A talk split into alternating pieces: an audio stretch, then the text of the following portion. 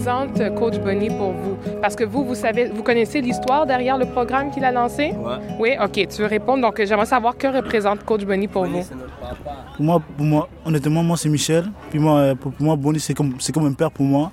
J'ai beaucoup de respect pour lui, pour ce qu'il fait. Comme on a tout le temps grandi avec lui, il a tout le temps, il a tout le temps été là pour nous. Puis euh, depuis que je suis tout petit, il m'a toujours entraîné. Et à un moment donné, j'ai perdu le niveau, j'avais des problèmes avec mes parents. Bonnie, a toujours- comme il a tout le temps été là pour moi, il m'a aidé dans tout ce que j'ai fait. Il me conseille. Dans le foot, il me conseille. J'ai perdu du niveau, il m'a redonné la confiance en moi. Puis j'ai repris mon niveau.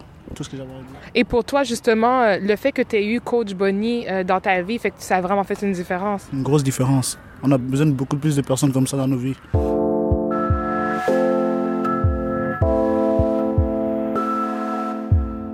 Bonnie, c'est notre père, notre mentor. Ce sont quelques-uns des qualificatifs touchants que m'ont partagé les jeunes hommes avec lesquels je me suis entretenue. Je vous les ai présentés lors du cinquième épisode. Parmi ceux-ci, Michel, celui qui confie avoir arrêté de rêver, notamment parce que de nombreux jeunes comme lui ont un accès limité au très convoité terrain de soccer synthétique qui fait la réputation du parc Kent à Côte-des-Neiges. Il s'agit pourtant d'une infrastructure publique. Honnêtement, madame, vous avez parlé de rêve. Puis moi, j'ai eu mon temps, vous voyez. Moi, pour de vrai, j'ai plus de rêve là. J'ai joué, mais j'ai pas eu d'opportunité dans ma vie, vous voyez. Ils m'ont pas donné des opportunités. Moi, tout ce que je veux, c'est que comme on puisse avoir de l'espace pour jouer, pour comme la génération comme qui s'en vient, pour que mon petit frère puisse jouer en paix, sans, comme, sans que, que le terrain soit réservé ou que d'autres personnes viennent pour réserver le terrain. C'est tout ce que moi je veux. Que mon petit frère ait plus d'opportunités que moi dans le travail, dans les logements, puis tout. C'est tout ce que moi je veux. Tandis que moi, j'ai plus de rêve pour de vrai. Fait que toi, t'as arrêté de rêver? Madame, pour de vrai, j'ai arrêté de rêver. Mais t'as quel âge? J'ai j'ai 18 ans, madame, puis j'ai arrêté de rêver. Ça, c'est dans tous les domaines de ta vie que t'as arrêté de rêver? À l'école, je continue quand même, je travaille bien à l'école, mais dans le domaine du sport, je joue, je joue, je joue, mais comme on a, on, on- Ça y a pas de. il y a, on a du talent, mais il y a pas, comme on ne nous ouvre pas les portes, c'est plus renfermé. Si tu es riche, tu vas jouer, tu es pauvre, tu peux pas jouer, vous comprenez? C'est c'est vraiment dommage. Je trouve ça triste que tu arrêtes de rêver parce que je veux dire, tu es tellement jeune, puis c'est. C'est maintenant que tu devrais, tu sais, vous êtes à l'âge que vous devez rêver, vous êtes à l'âge que vous devriez vouloir, euh, euh, tu sais, comme conquérir le monde. Mais pour de vrai, j'ai arrêté de rêver, madame. Moi, je suis un joueur de foot, j'ai joué au foot depuis que je suis tout petit, mais là, euh, on n'a pas d'opportunité. On se dit peut-être un jour, mais là, quand je vois l'impact, c'est trop renfermé, je vous jure, madame. Hé les gars Les joueurs, viens ici. Hé Toi là, hé Viens ici. Hé Viens ici. Viens parler avec. Viens, les gars, s'il vous plaît. Viens, les gars. Tout le monde, ici. Les gars, viens ici, tout le monde, s'il vous plaît. Honnêtement, Bonnie, Bonnie, Bonnie n'est pas allé loin, comme il n'est pas allé loin. Moi, pour moi, Bonnie, pour moi, c'est une source d'inspiration, vous comprenez? Tout ce qu'il est en train de faire pour les jeunes, moi, j'aimerais, j'aimerais faire la même chose que lui, mais aller encore mieux que lui, et donner plus aux jeunes. Mais tout ce qu'il fait, c'est comme une grosse source d'inspiration pour moi. Aider les jeunes à percer, les donner plus d'opportunités, comme les empêcher de virer vers le mauvais chemin. Pour moi, c'est, quelque chose d'énorme, vous voyez? Parce que sans lui, je connais beaucoup de personnes qui auraient barré dans le mauvais chemin. Moi, moi, j'aurais barré dans le mauvais chemin sans Bonnie. Tout ce que moi, je tiens à lui dire, c'est merci, gros merci.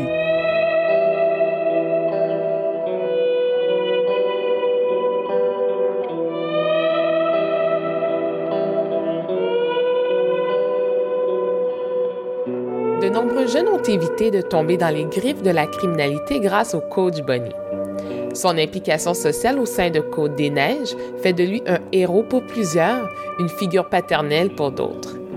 Ironiquement, ce modèle demeure inconnu de nombreux organismes communautaires, intervenants et intervenantes qui œuvrent sur le terrain.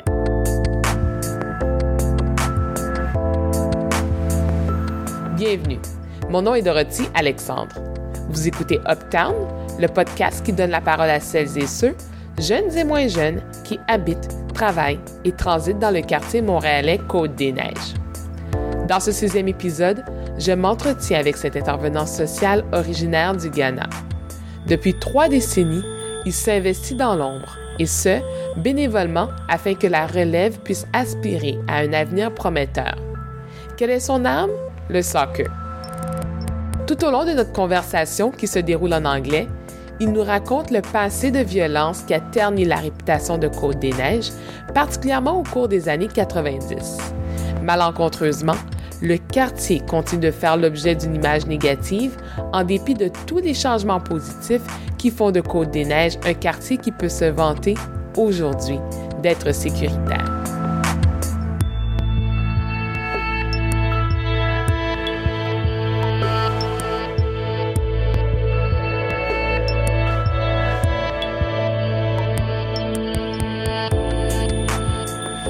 Most of these kids, the, the city is closing the door on them. They are the people that will become politicians tomorrow in their own land because they were born here. The parents came here, but the kids doesn't know nowhere. He only knows Canada. But the office, they were thinking, oh, Codinage is immigrants. But are they paying taxes too? They live the way Canadians live too. Because they didn't come and change the culture.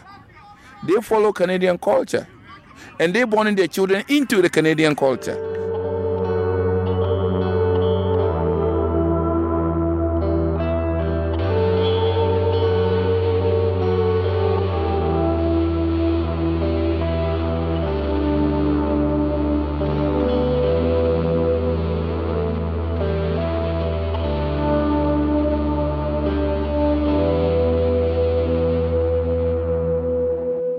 The is part of community of Montreal too.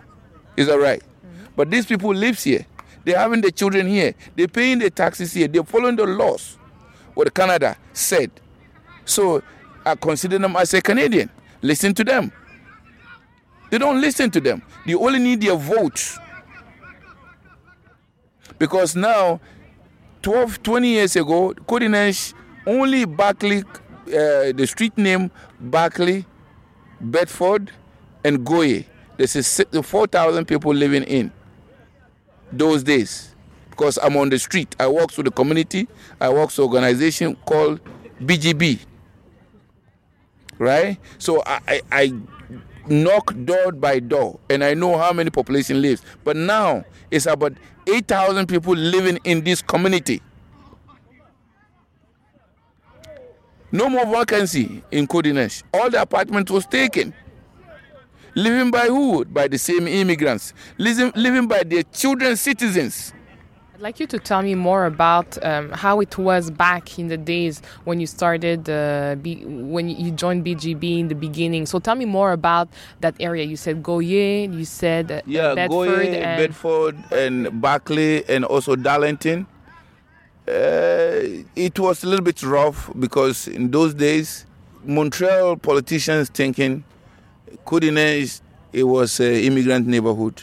I'm in this uh, community for 30 years now, since I came in, this country from Ghana. That's neighborhood I settled down. And I love the neighborhood. It used to be a little bit rough because uh, there's a lot of rough life in this community. But after we developed uh, 2000, 2000, we developed an organization named BGB, it means Barclay Goye Bedford. And for cleanliness, people throw the garbage on the street. And in each street, like you count like eight buildings, there's a drug dealers. Cette histoire, le coach ne l'a jamais racontée. BGB. Bedford, Goyer, Barclay. À l'époque, cet organisme a permis à de nombreux jeunes du primaire, du secondaire, de jeunes adultes de retrouver un milieu de vie qui leur a permis non seulement d'éviter de tomber dans la criminalité, mais également de bâtir une seconde famille. and I become a coach for the kids.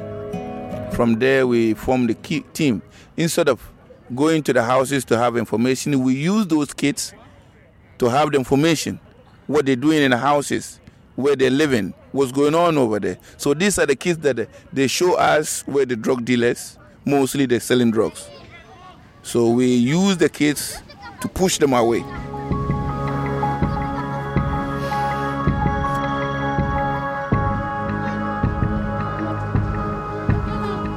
And now we, we have a freedom. You can sit in this park till 12 o'clock. Nothing happened.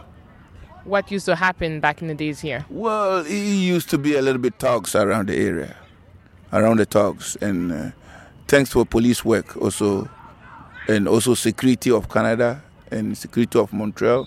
They help a lot. They put their hands together and they push. Also, they help us when we t- spoke.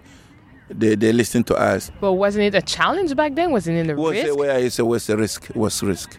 It was a little bit risk, but because uh, by that time I was so young, I'm too aggressive, and also I make sure the kids have to be safe. You want to live better, you have to let the ch- children to be liv- living good. If you want your future better, you have to treat the kids for the future. Treat them good. And what was the reality of these kids back in the days during those times? Yeah, and those, I can tell you those days, their parents just came from where they came from, and they don't know. They want to change their life. That's why they came to Canada. So we teach them. Most of the parents, I bring them on the field, and we have a meeting with them. We talk to them how to, and they also something they thinking is scary. We open their eyes. It's not scary anymore because they don't know. Myself, I don't know. I get trained by a school that I went over here. I came here, I went to school. I learned how Canadian live, and I worked in the companies. And I learned, I visited a Christmas party, mostly. Uh, I get to know the Canada a bit. That's why I become, I become a coach. The experience that I got, I teach the kids, I coach the kids. Like as you saw me before over there, I'm, I'm coaching the kid to become a, a man. It's not only soccer. Uh, I'm, I'm training him to become a man because he's always with his mother. So I asked him to move from his mother and come with me. So we went in the lab, and his mother said, I should often bring him here. I said, No, your child is my child too. I never know tomorrow who's going to take care of me. Not the one that you born, thinking he's going to take care of you. Somebody else's child will come and take care of you. How you doing? Good morning is part of taking care of you. You go to the hospital, somebody else's child is going to take care of you. He's a doctor. Doesn't your child, but because of his professional level, that he get good training, he will take care of you. He become your child. That's the reason why I keep my eyes on the kids. Have you ever thought of quitting? No, till my dying day. No, till my dying day. Never quit. Never quit till my dying day. Never quit on helping the kids because the kids need you. They need adults to give them a good manners. And you can tell when they comes, they have some issues. They, they have some look. They look at you. I remember one kid came in here. He doesn't want to talk to nobody. He never want to listen. Nobody except himself. And whatever he said goes. So I, I learned from that. I, I put him into among around the kids. So the, some of the kids punched him a bit. They let me know he's a kid. He has to know a position as a kid. They all behave the same thing. And finally he came in talk, he talked to me, said, How can you see that I'm making mistake? You didn't tell me. Till the rest of the kids told him. And I said, you know, I can't be your father every day. I have to be your coach and I have to be your observer. So you learn from the others. He said yes. And he's glad that he learned from others. So now I become a parent self. I'm not a longer coach. This is what we need from the kids. We want them to learn from each other how to live better. I cannot live without you, and you cannot live without me. I need you just like you need me. On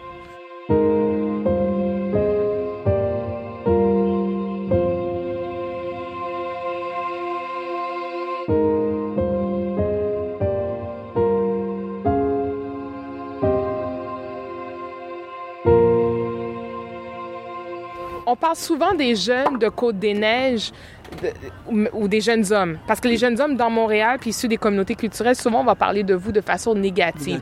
Dites-moi, euh, quelle est votre perception de la manière qu'on vous perçoit, vous, en tant que jeune homme, dans cette communauté à Côte-des-Neiges ou même dans cette société? Ben, ok, nous, disons, les- jeunes qui viennent des, des communautés culturelles, ils nous prennent pour des. La majorité des gens, ils nous prennent pour des bandits, tu vois je veux dire Mais le problème, c'est que. Comment dire Je sais pas. on- Je sais pas comment expliquer. Genre, les gens, ils, nous voient. Je sais pas. Ils nous prennent pour des bandits, moi je sais pas comment dire. C'est ça, ils ont peur de nous, ça.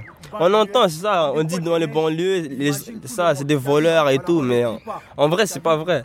Même si on vit, peut-être on vit dans des quartiers où il y a de la vente de drogue et tout, il y a, y a, y a des petits crimes, mais ça veut pas dire que nous, on est des mauvaises personnes. Le quartier a quand même eu de très mauvaises images en termes de sécurité pendant de nombreuses, années.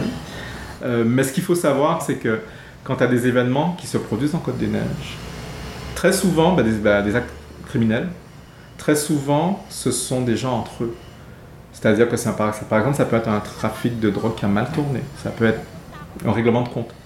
Mais très souvent aussi, ce sont des gens qui n'habitent pas Côte des Neiges. Et ça se reporte dans Côte des Neiges.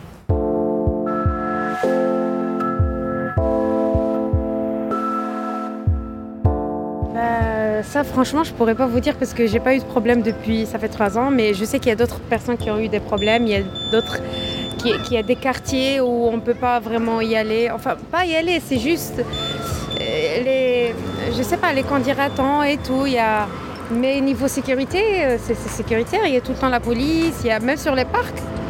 Mais non, c'est sécuritaire. Franchement, c'est sécuritaire. Maintenant, pour les autres quartiers, je sais pas.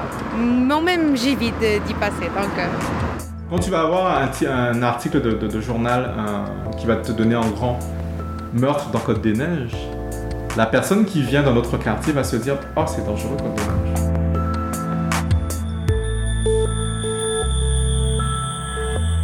What about the youth? Like you've seen the youth evolving because you said that back then, you know, it was a bit tougher. What do you attribute, you know, the fact that before des used to be a little bit rougher? Well, now I realize that the, the police presence is a bit more visible, and the police seem to have a friendlier approach to the people.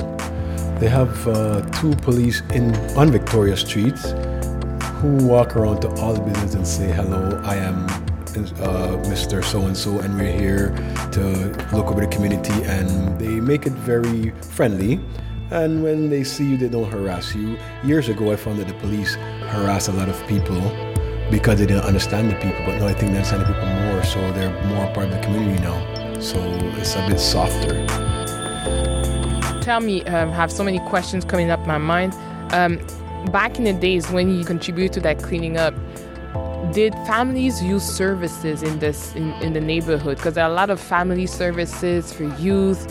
Um, there's also Charlie Kent, which is Maison des Jeunes that yes. we're going to talk about. So, yes. they, did they used to use the, the, the, services, or did they feel like uh, people didn't understand them? People, yeah, they feel like people doesn't understand them because the Maison des Jeunes was there for so many years, but people doesn't know the use of Maison des Jeunes because they didn't get involved. They don't want to get involved. And Maison de also couldn't open up. They're scared. When they, whenever they bring a project, they just use it a little bit because there's no anything that support it. They, they do their best. They try. Over there, there's a classes that you can go and take a classes. Any program that you want, you may come with your friends and you request it. City will give it to you. You take a course over there, but people doesn't know, so they're all afraid to use the facility. I'd love you to tell me more about the beginning of La Maison des Jeunes. Do you remember when it was built? Because I think it was around 1987. Yeah, it's built around uh, 1987.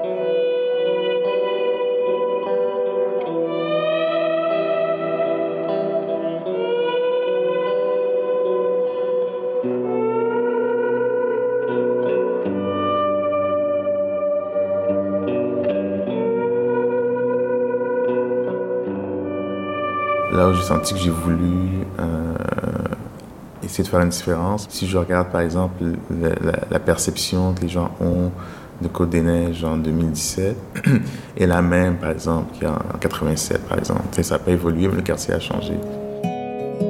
Si j'ai eu le privilège de m'asseoir avec le coach Bonnie, c'est grâce à Carl-André Saint-Victor.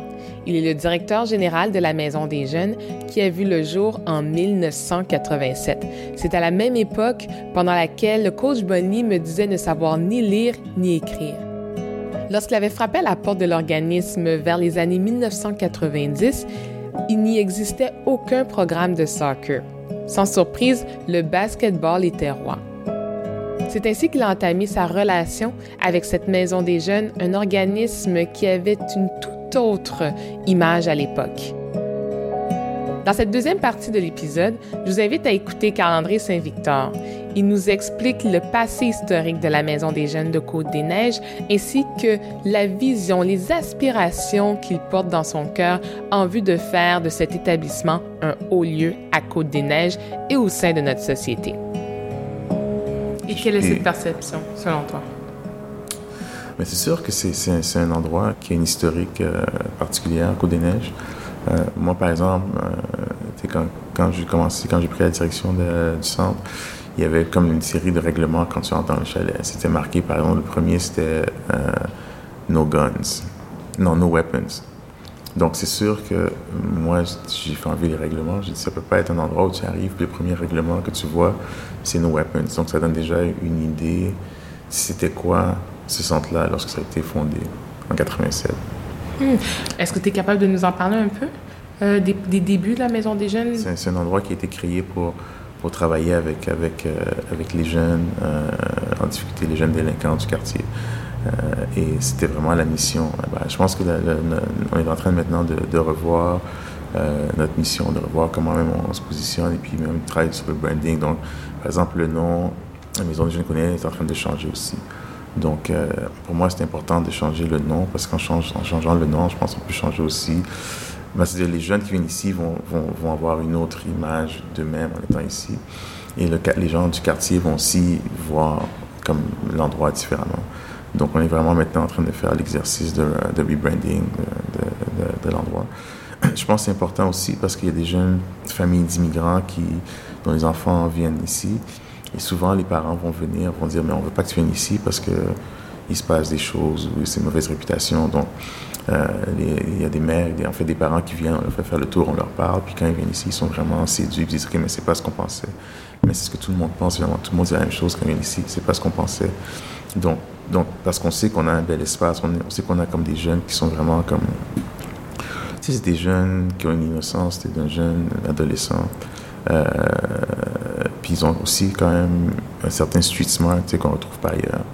Puis je pense que ça leur donne un avantage comparatif par rapport à d'autres jeunes. C'est sûr qu'ils n'ont peut-être pas les mêmes capacités financières, mais ils ont comme l'intelligence de survie. Puis je pense que c'est vraiment un atout essentiel maintenant.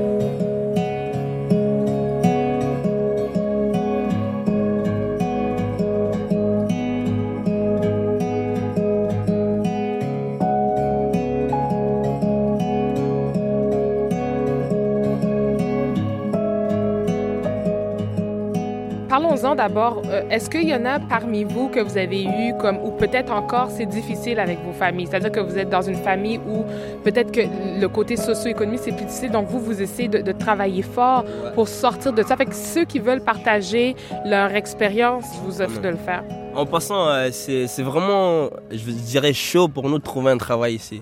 J'ai remarqué les gérants là, ils sont vraiment bizarres.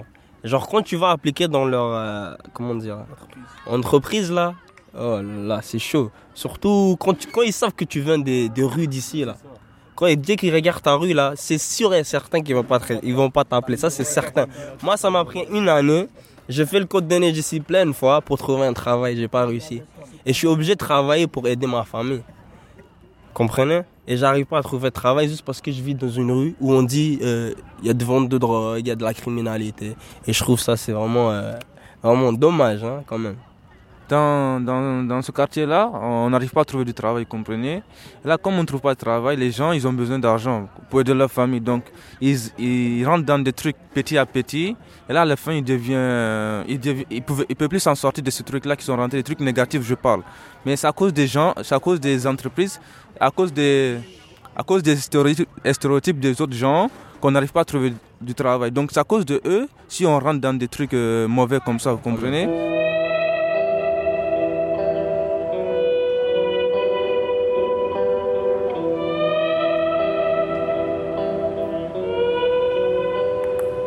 J'aimerais que tu abordes encore plus ce, côté street smart. C'est la première fois que j'entends cette expression-là. Donc, pour toi, euh, bon, tu parlé d'intelligence pour survivre. Donc, qu'est-ce que ça représente, justement, ce street smartness-là, si je peux dire ça ici? Oui, mais c'est beaucoup de choses. Mais c'est surtout, y a- je pense qu'il y a une certaine débrouillardise qui vient euh, euh, avec, avec ton environnement. Euh, et je, pense que c'est important. Je, vois qu'ils sont, ils sont entreprenants. La croyance populaire, c'est que ce sont des jeunes qui n'ont pas envie de réussir. Moi, je pense que c'est faux. Euh, ils sont extrêmement compétitifs. Euh, oui, les écoles de Côte-des-Neiges sont probablement moins compétitives que les écoles d'autres quartiers. Ça, on- n'y peut rien.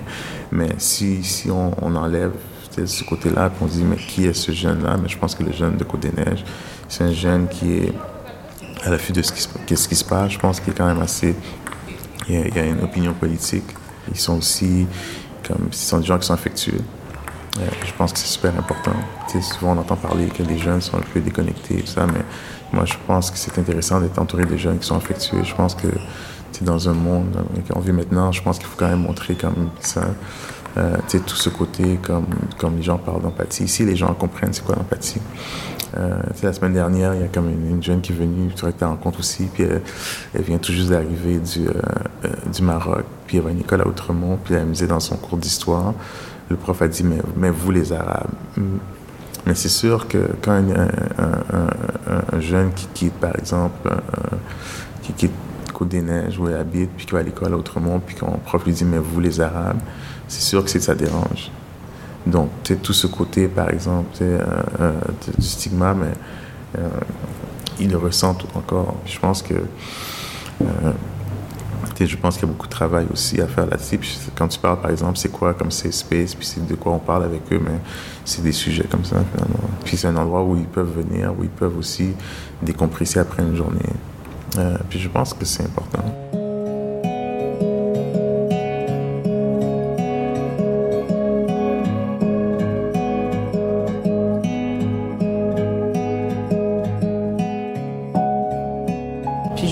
J'ai un jeune que j'ai rencontré au parc Mackenzie King qui m'a dit la même chose que lui. Il est d'origine euh, euh, béninoise, donc euh, jeune africain, québécois d'origine africaine. Et il a dit Moi, c'est la première fois que j'ai connu le racisme, c'est que lorsque j'ai euh, débarqué à Québec. Donc après le primaire, il était bon basket. Son oncle et un ami ont créé une académie de basket là-bas. Et c'est la première fois qu'il était confronté au fait qu'il était vraiment la différence dans son quartier. Donc justement, euh, lui, ça lui a fait mal. Il le raconte, il le dit. euh, oui, j'étais grand, j'étais plus bâti, mais j'avais 12 ans.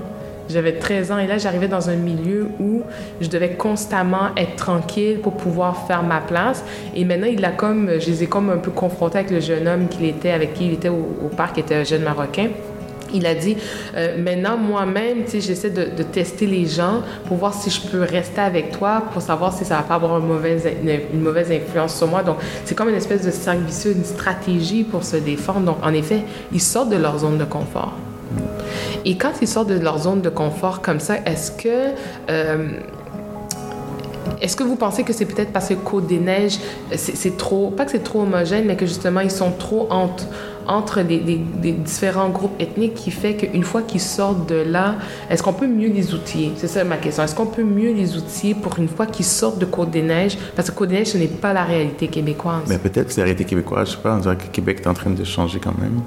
Euh, mais oui, on peut mieux les outiller, c'est sûr. Euh, je pense que les jeunes doivent aussi être, comme dis, comme être confortables et sortir du quartier. Lorsqu'on a commencé à faire des événements, les, les makerspace à Concordia, on prenait les jeunes, on allait avec au centre-ville. C'est une expérience aussi pour eux qui est différente. OK, on va au centre-ville, puis les parents doivent signer comme un, release form. Mais on se dit, OK, mais finalement, c'est pas naturel pour eux de faire ça. Donc oui, ça, c'est une partie des, des, stratégies pour les outiller, c'est sortir du lieu, mais pour découvrir comme un centre universitaire, par exemple. Puis maintenant, Concordia, on a une entente de, plusieurs années pour créer un makerspace. Donc, l'espace est devenu un makerspace à partir du mois de janvier.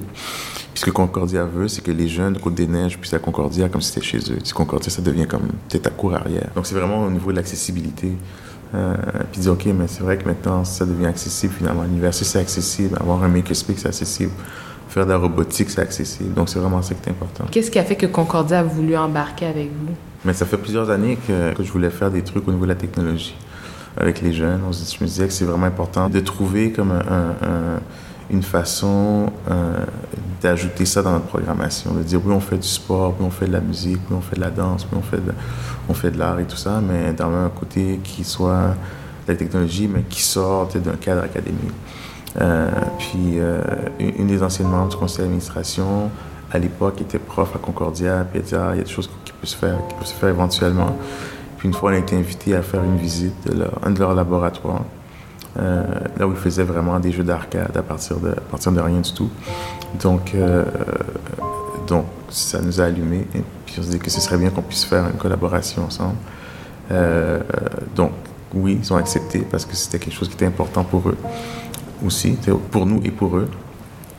Donc ça a duré environ deux mois, tous les vendredis pendant deux mois, jusqu'à la création du, jeu que je que je t'ai montré. Euh, les, jeunes ont beaucoup appris. Il y avait quand même quelque chose d'intéressant, c'est qu'au début, ils étaient un peu intimidés à l'idée d'aller à Concordia pour faire ça. Donc Concordia est venu à Côte-des-Neiges avec leur équipement pour le faire.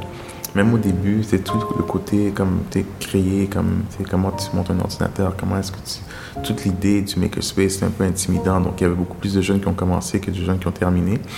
Mais ceux qui ont terminé à la fin étaient vraiment fiers du résultat. Puis je pense aussi que c'est arrivé, c'est que on dirait qu'en cou- cours de route, les gens ne pensaient pas qu'ils pouvaient réaliser ce projet-là. Puis je pense que beaucoup, c'est ça, c'est ce qu'ils peuvent réaliser. euh, quelque chose. Puis c'est quand même, c'est un projet d'envergure. Euh, puis à la fin, il y a comme une certaine fierté. Puis le, le- nous, on pensait qu'il était intéressant, c'est tout le côté qui était programmation, ça allait les allumer. Ce qu'ils ont aimé, c'est de faire la soudure. Wow! Ils ont dit que nous, on aime ça, souder l'électronique. Donc, c'est quand même intéressant. Donc, OK, mais c'est vrai que, que dans, dans, dans, dans, le processus de création, il y a tellement d'éléments. Il fallait couper du bois, comment tu mesures le bois, comment est-ce que... Mais tout le côté comme soudure, c'est le côté que je me suis rendu compte que les jeunes, mais ils ont adoré faire la soudure. Donc, qui aurait cru. Euh, puis, puis c'est pas tous les jeunes qui étaient bons à faire la soudure, parce que la soudure, c'est comme tes main ne peut pas trembler du tout. Puis un des professeurs expliquait que c'est vraiment une question de comment ton muscle réagit. Donc c'est purement génétique. Donc, Wow. donc c'est pas tout le monde qui peut souder.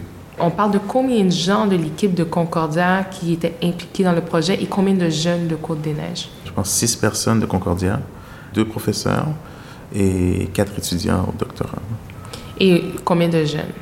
Et je dirais environ euh, au début six jeunes, puis deux qui ont terminé pour faire le projet. Le projet. Euh, ce sont des jeunes issus des communautés culturelles? Euh, oui. Donc, on sait que dans nos communautés culturelles, tous les métiers, les métiers manuels ne sont pas valorisés. Mhm. On veut que nos enfants deviennent des médecins, des avocats, des enseignants, des ingénieurs. Donc, est-ce que, en réalisant qu'ils aimaient la soudure, est-ce que eux autres, ils ont, ils ont réalisé ce qui se passait pendant euh, leur projet, en matière de développer leur intérêt? Ou quelle a été leur, leur réaction? Parce que tu m'as dit qu'il y en a un qui, a- ils ont préféré la soudure. À la fin du projet, on a fait, on a fait une série de- d'en- d'en- d'entrevues avec les jeunes pour voir mais c'est quoi l'expérience, raconter leur expérience et ce qu'ils ont appris. Et, ce qu'ils ont le plus à aimer, c'est vraiment la collaboration, parce que c'est rare de collaborer sur un projet à cet âge-là. Et ensuite de ça, c'est vraiment tout ce qui était beaucoup plus manuel, donc couper du bois, mesurer le bois, faire de la soudure, beaucoup plus que la programmation. Donc ça, c'est intéressant parce que pour nous, aussi parce que pour eux, la programmation, on dirait que c'est un peu naturel, donc ils sont habitués à, à le faire comme pour le plaisir, même à 11 ans. C'est aussi une première expérience pour Concordia avec des jeunes. Donc, donc ils avaient aussi comme une idée comment est-ce que les jeunes allaient réagir, puis qu'est-ce qu'elle les allumait. Donc c'est intéressant aussi d'avoir vu ça. Deuxième élément, c'est qu'il y avait déjà un prototype de ce jeu-là à, Concordia. La version qu'on a, c'est une version améliorée parce que les gens ont dit, mais finalement, ça fait pas de sens de mettre la manette là. Puis, donc, il y a différents trucs qui ont changé par rapport à la version 1 que Concordia avait déjà euh, euh, réfléchi. Donc, ça, c'est bien aussi que les gens ont dit, mais finalement, ça devrait se faire de telle, telle façon. Puis eux, ils ont dit, ouais, mais c'est vrai qu'ils ont raison, c'est comme, comme ça qu'il faudrait faire le jeu. Suite au, projet, on a eu vraiment de, de longues discussions ouvertes avec, avec, euh, avec les gens de Concordia. Moi, j'aurais dit que c'est important pour les jeunes, mais c'est important aussi pour le quartier d'avoir un projet comme ça, mais qui continue à long terme. Puis ils m'ont dit, bon, on ne sait pas, ça dépend vraiment du financement, euh, mais que ça les intéressait. J'aurais dit que pour nous, ça devient un peu un game changer parce que ça change encore plus la perception de c'est quoi, c'est quoi une maison des jeunes, c'est quoi Côte des Neiges. Puis dans moi, dans tout ce que je suis en train de faire pour le rebranding de l'endroit, ça ajoute aussi, c'est comme une valeur ajoutée à, l'expérience qu'on va offrir aux jeunes. Donc, euh, puis aussi, il y a beaucoup d'autres organismes comme la Bibliothèque de Côte-des-Neiges le Centre de côte Centre NDG sont intéressés à venir ici si on devait continuer l'expérience. Donc, au grand l'été, j'ai reçu un appel de Concordia. Ils m'ont dit écoute, euh, on aimerait en discuter parce qu'on pense qu'il y a des choses qui peuvent être faites. Puis finalement, ça va recommencer à partir de janvier. Ils vont venir, ils vont en fait construire un makerspace ici. Et, suite à ça, c'est un engagement sur plusieurs années. Donc, c'est conclu, ça. Oui, oui. Bravo. Donc, c'est super intéressant parce que c'est rare d'avoir des, ententes sur plusieurs années. Donc, c'est vraiment intéressant de voir que les gens ont cru à l'expérience, ils croient aux jeunes qui sont ici, croient aussi en la valeur. Comment est-ce que, par exemple, une, comme des expériences technologiques peuvent vraiment aider à, donner une valeur à un quartier, puis à ce que les jeunes puissent aussi comme rêver de quelque chose? Puis moi, je leur disais que souvent, tu demandes aux jeunes, mais de quoi tu rêves? Puis il y a toujours, on, dirait que c'est un peu, tu toujours le vide. Puis je pense que quand on donne comme des outils comme ça à des jeunes, mais ils peuvent penser à d'autres choses. Ils peuvent dire, OK, mais moi, j'ai envie de faire ça dans la vie. Puis je pense que peut-être qu'ils ne deviendront pas des ingénieurs ou peu importe, mais c'est l'idée d'avoir un endroit où tu peux créer quelque chose. Ça peut t'allumer vers comme une autre opportunité, mais c'est vraiment le, le, le, démontrer que tu peux faire des choses ici. Pourquoi les jeunes, ils savent pas de quoi ils rêvent, de rien, même s'ils peuvent dire, OK, moi, je rêve de d'habiter à tel endroit ou de faire telle chose, mais il n'y a jamais comme il y a jamais comme un élément comme d'un début d'un rêve. Et puis pour moi, c'est vraiment important d'apporter cet élément-là. Concordia a son makerspace. Ouais. Et là, ils en créent un ici. Exactement. Et en même temps, les jeunes auront accès à Concordia. Exactement. C'est game changer. C'est un game changer, comme tu dis. Ouais. Parce qu'en plus, c'est que tu donnes accès, vous donnez accès très jeune à, des jeunes à l'université, comme tu dis. Oui, exactement. Juste, d'entrer dans une université, ça a dû être impressionnant pour eux. Oui, exactement. Et c'est super impressionnant. Puis la semaine dernière, j'étais à une réunion, puis un, des professeurs me disait que, par exemple, un, jeune de un jeune de, 12 ou 13 ans qui est ici puis qui commence dans un makerspace est au même niveau qu'un universitaire de 18 ans qui arrive à Concordia. Ils sont exactement au même niveau parce que pour eux, c'est la première fois qu'ils entrent dans un makerspace. Donc, c'est intéressant aussi. Et décris-nous le makerspace là-bas. Comment c'est? C'est beaucoup d'électronique, c'est de l'équipement, c'est c'est vraiment un, un lieu de création. Tu dis, mais tu as envie de faire un, tu veux faire un jeu, tu veux faire un robot, tu veux imprimer comme quelque chose en 3D, comme hier par exemple, je te montrer là, juste parenthèse. Mm Parce que l'imprimante 3D, c'est quand même particulier. Il faut un espace où, comme la table bouge pas du tout, parce que dès que l'imprimante bouge, c'est comme ça, ça, ça, cause des problèmes. Et, aussi parce qu'il y a tout le côté sécurité qui vient avec ça. Puis ça, c'est comme une molécule de café qui a été faite avec une imprimante 3D. Donc, donc c'est, comme intéressant de voir comment en un après-midi de brainstorm, on se dit, OK, mais qu'est-ce qu'on peut faire avec les jeunes? Donc ça, au niveau, comme par exemple, au niveau de la science, on peut imprimer des molécules, puis là, vois la molécule qui est devant toi. Donc c'est super intéressant. Donc on peut vraiment apporter comme une dimension qui est académique et ludique en même temps.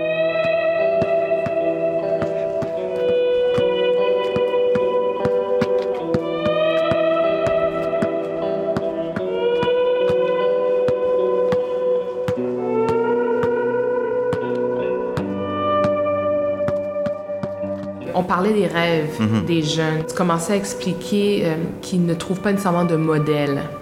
Ouais, puis c'est quoi aussi? C'est-à-dire que moi, je pense que peut-être ça vient aussi avec le, le, le, bagage historique, puis que ça vient aussi avec la vie familiale, peut-être ça vient avec plein de choses, mais nous, notre rôle ici, on veut qu'à partir du moment où le jeune entre dans ce, ce CSP, se dise, mais moi, j'ai envie de faire ça, puis on peut l'accompagner dans ce rêve-là, quel qu'il soit. Euh, puis je pense que c'est ça qui est, super important.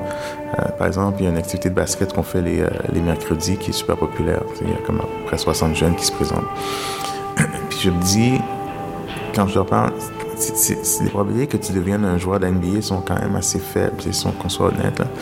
Mais si ta passion c'est le basket, mais tu peux devenir, tu peux dire ok moi je veux devenir comme statisticien, je veux devenir commentateur sportif, je veux devenir comme journaliste sportif, je veux devenir, je veux travailler pour Adidas pour dessiner des sneaks. C'est-à-dire qu'il y a tellement de possibilités, d'options qui gravitent autour de ta passion que je pense qu'il faut commencer à réfléchir en ces termes-là.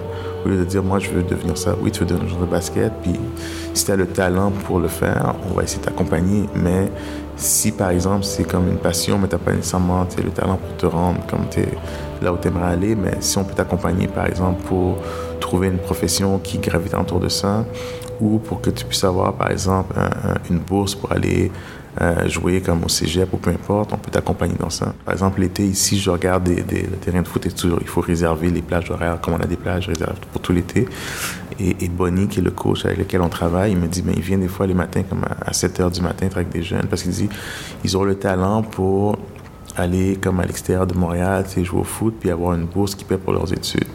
Mais je me dis, mais c'est ça finalement, nous, c'est notre rôle, c'est ça, c'est d'offrir ça c'est de l'offrir gratuitement aussi. L'important, c'est que pour les parents, c'est pas, c'est, pas, c'est pas vraiment un burden financier là. C'est pas comme si ok, j'ai pas les moyens. C'est que nous, on, veut contribuer, on veut participer finalement à la réussite de chaque jeune du quartier.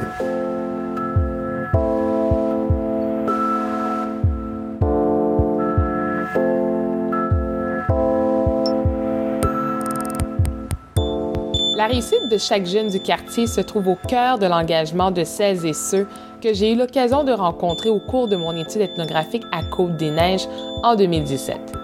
Côte-des-Neiges est bien vivant. Son passé de violence lui colle toujours à la peau, certes, mais nombreux sont les enfants, jeunes, hommes et femmes dont le sentiment d'appartenance à leur quartier est viscéral. Dans le septième et dernier épisode, je vais vous présenter les rêves et aspirations des citoyennes et citoyens qui, oui, voient grand pour ce lieu affectueusement appelé ma maison.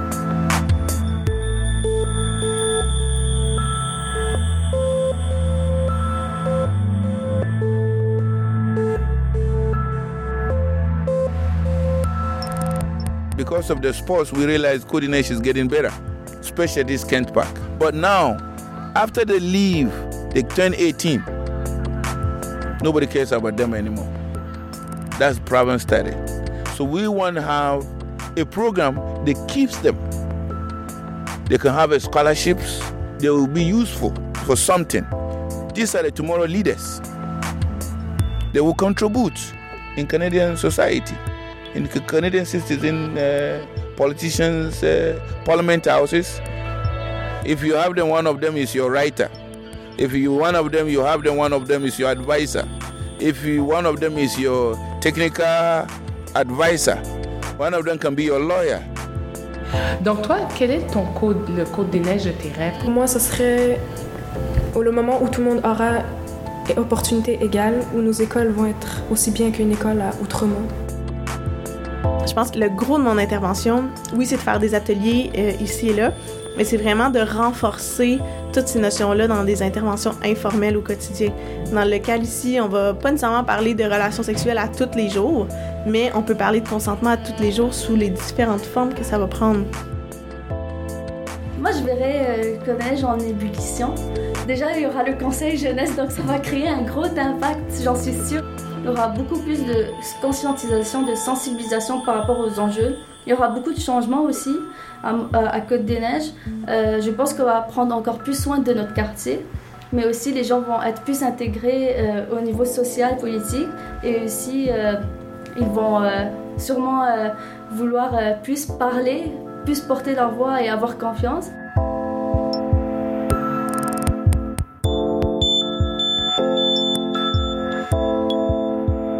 Merci d'avoir été à l'écoute. Nous vous invitons maintenant à vous rendre sur notre site optanopodcast.com afin de découvrir davantage de témoignages de la communauté de Côte des Neiges. Et pourquoi ne pas poursuivre cette conversation via nos réseaux sociaux?